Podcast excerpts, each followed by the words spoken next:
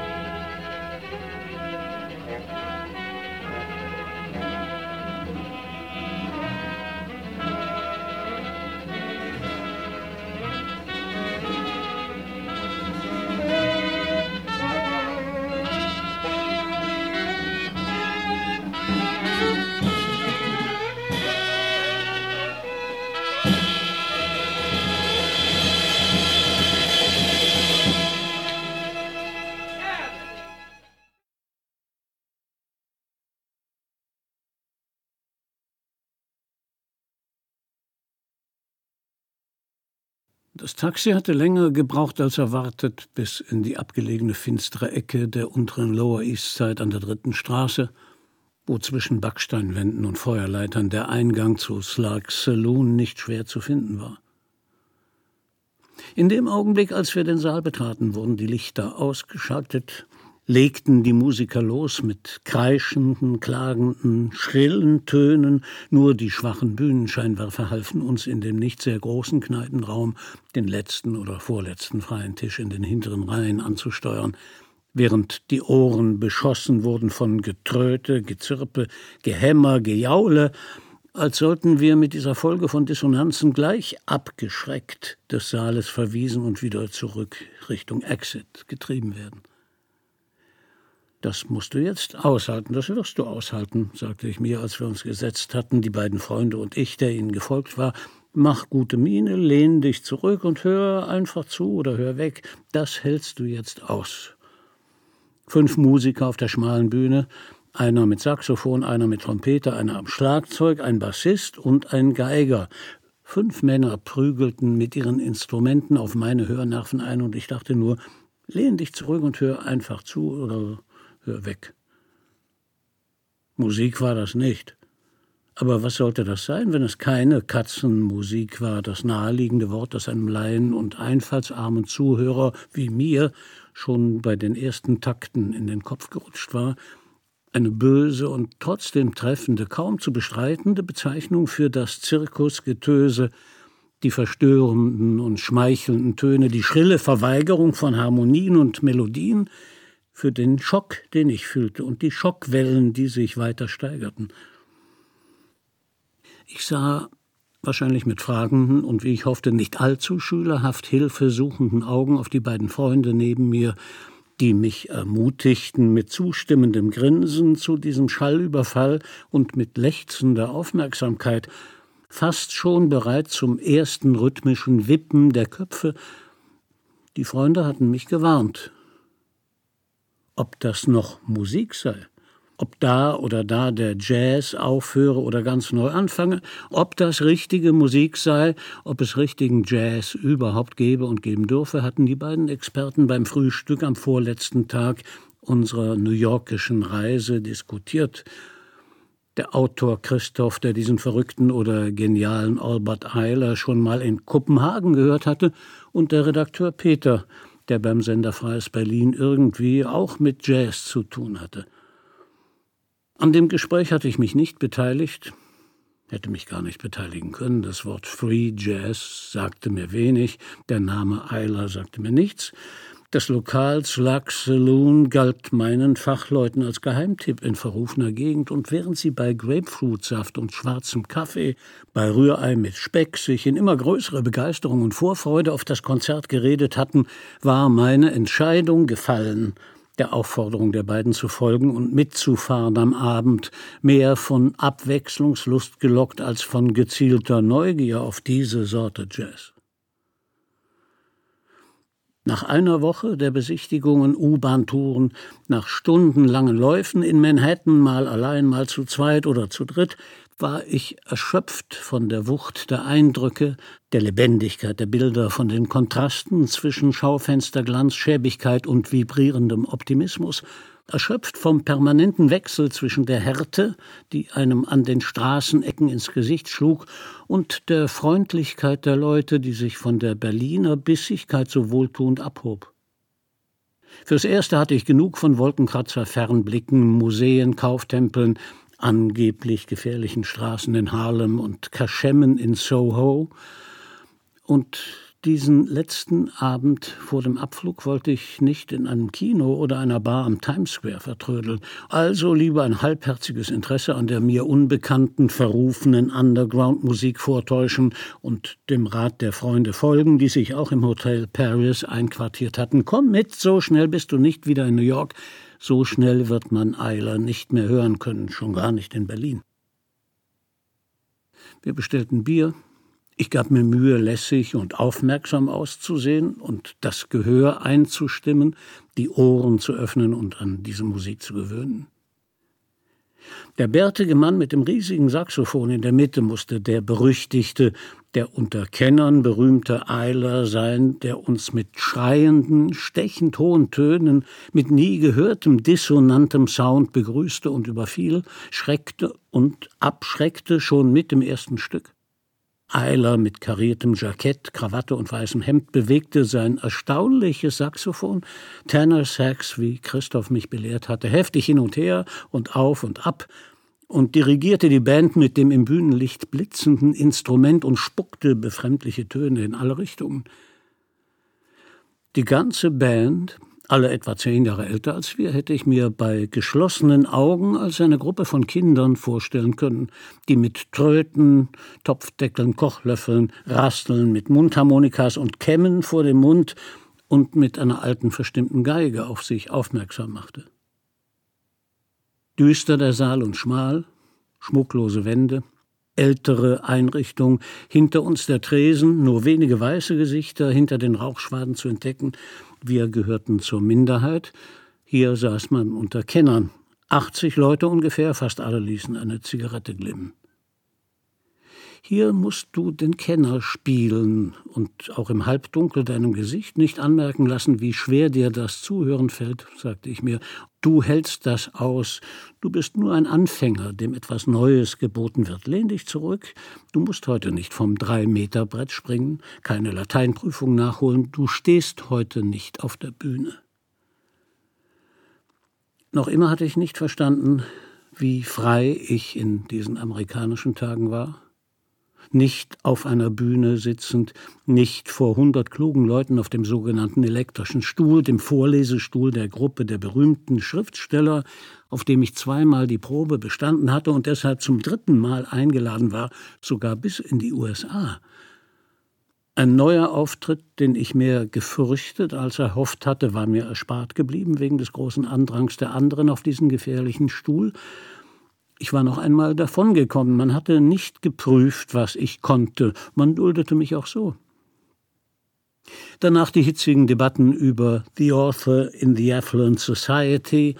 Dann drängelten die Autoren mitten hinein in die literarische Wohlstandsgesellschaft zu den Partys, zur Konversation über die misslungene Tagung, in ihre Dichtereitelkeiten bis alles verebbte in anstrengenden Sätzen mit Emigranten oder mit Allen Ginsberg im Kreis seiner Jünger, der jeden Abend irgendwo auftauchte und berauscht in irgendwelchen Küchenecken zu Boden sank. Ich war am Rande dabei gewesen, fand vieles komisch, vieles peinlich und hatte genug von all dem Ernst und Getue dieser Tage, von den Paradiesvögeln und dem Getratsche über den Österreicher, der sie auf dem Empire State Building vor Fernsehkameras als neuer Kafka ausgerufen hatte. Jetzt kam mir das Getröte und Getrommel nur recht. Am letzten Abend vor dem Rückflug das wilde, verschreckende Saxophon. Ich konnte mich zurücklehnen, durchatmen, brauchte seit einer Woche keine Angst mehr zu haben, vor nichts und niemandem Angst, schon gar nicht vor dieser aufgeregten, aufdringlichen Musik. Ich brauchte nur ruhig zu sitzen und auf mich trommeln und tröten zu lassen, was da wollte, und die Ohren aufzusperren, soweit es nur ging. Sie zuzuhalten wäre normal gewesen, wenn man sie schon nicht entlasten konnte wie am Radio mit einem Druck auf die Austaste. Gegen solche Reflexe wusste ich mich zu wehren. Hier unter Kennern und vor den Freunden galt die Devise keine Schonung, bitte, wir sind schließlich in New York, da haben Schwächlinge nichts zu suchen, da wird nicht gekniffen. Das also sollte die freieste Spielart des Improvisierens sein. Frei hieß freie Fahrt für jede Sorte Geräusch, frei unter dem Dirigat eines rebellischen Saxophonisten.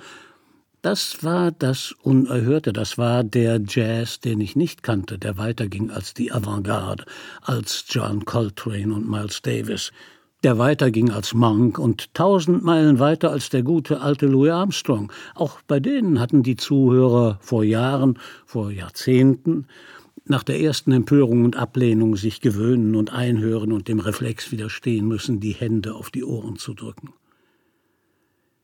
Die Probe in Slugs Saloon wollte ich bestehen und niemanden enttäuschen. Ich klatschte wie alle anderen nach Eilers erstem Solo, wollte alles tun, um mich nicht zu blamieren im Halbdunkel des schmalen Raumes, vor den Freunden als unverständiger, verschreckter Laie, vor dem schwarzen Publikum als Weißer, vor den Amerikanern als täppischer Europäer, als dummer Deutscher, der ich war oder als den ich mich sah, Dorfkind, Provinzler, Hinterherläufer, Pastorensohn, verklemmt, unmusikalisch, stotternd, Anfänger, Nichtskönner, Spätzünder, der schüchternste aller schüchternen Jungdichter, gerade mal 23 geworden. Ein Zuschauer, der sich halb blind, ein Zuhörer, der sich taub vorkam angesichts all dessen, was es zu beobachten und wahrzunehmen gab. Ein Schweiger, der nicht durchschaut werden wollte und mal aus Dummheit, mal aus Angst vor Blamage schwieg, oder dann den Mund hielt, wenn er sich klüger vorkam oder zu viel Respekt hatte oder weil er unentschieden oder sprechvoll bleiben oder andere nervös machen wollte. Alle sieben Sprachen des Schweigens waren mir vertraut, nicht aber die drei gefälligen Sprachen des Redens, Argumentierens, Erzählens. Kein Mann für New York jedenfalls, so viel war klar. Den Blick vorsätzlich lässig zur Bühne gerichtet, trank ich den nächsten Schluck des dünnen Flaschenbiers, streckte die Beine aus und klatschte die Hände, wenn alle die Soli beklatschten.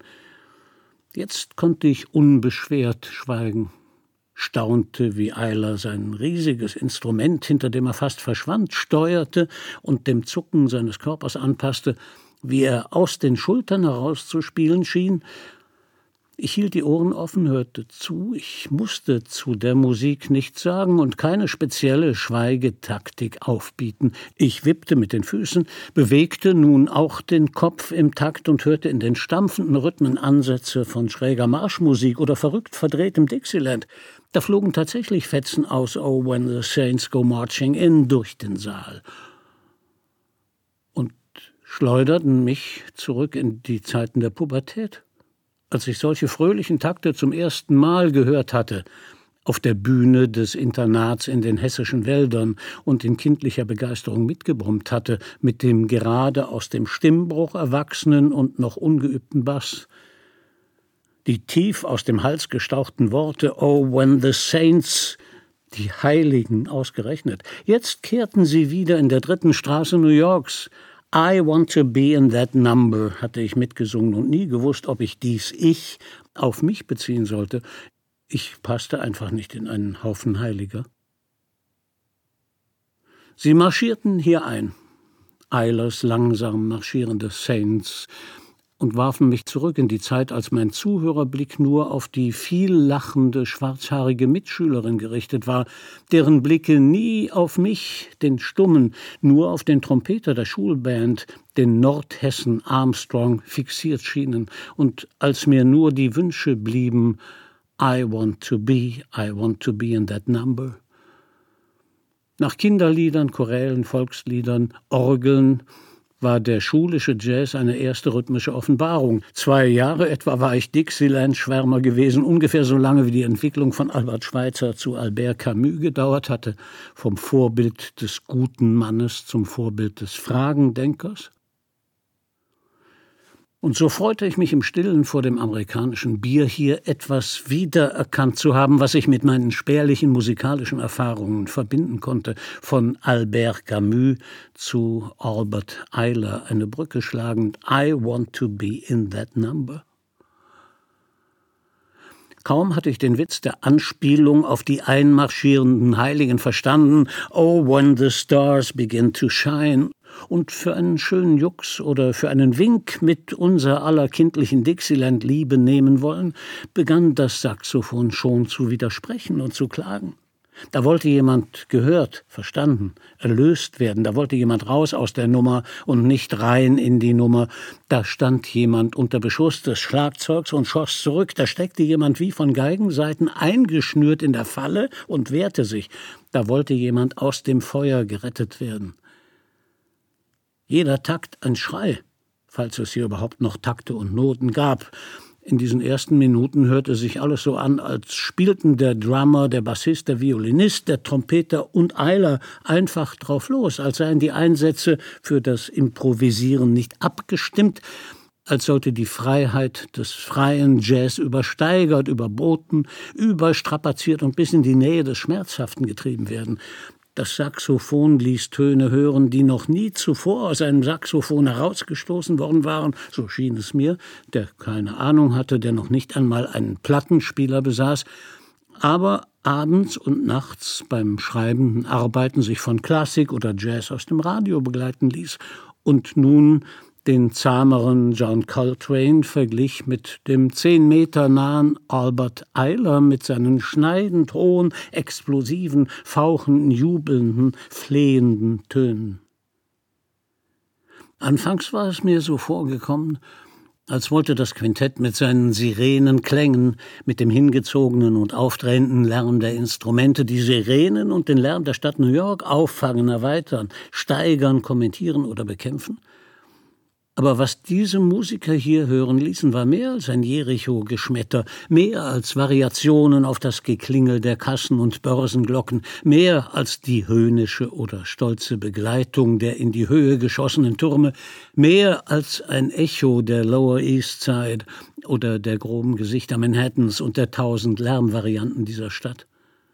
Es war kein Ausmalen, es war ein Programm. Jede Erwartung unterlaufen, möglichst viele musikalische Gesetze angreifen, jeden musikalischen Ernst unterwandern, hinter jeder Melodie die Fratzen zeigen. Das schien die Parole zu sein. Neben dieser Vorstellung liefen auf einer zweiten Spur im Gehirn Filme an, setzten sich Bilder in Bewegung, ruckweise oder in Zeitlupe oder im Schnelldurchlauf als hätte das Saxophon wie früher im Kino das Piano, einen Stummfilm zu begleiten. Immer deutlicher hörte ich aus den Tönen etwas heraus, was mir gar nicht gefiel. Ich hörte Schüsse und immer mehr Schüsse, und mit den Schüssen kam sogleich der angeschossene Kennedy ins Bild, der kippende, fallende Körper in der Limousine in Dallas und gleich danach der erschossene Mörder und dessen Mörder.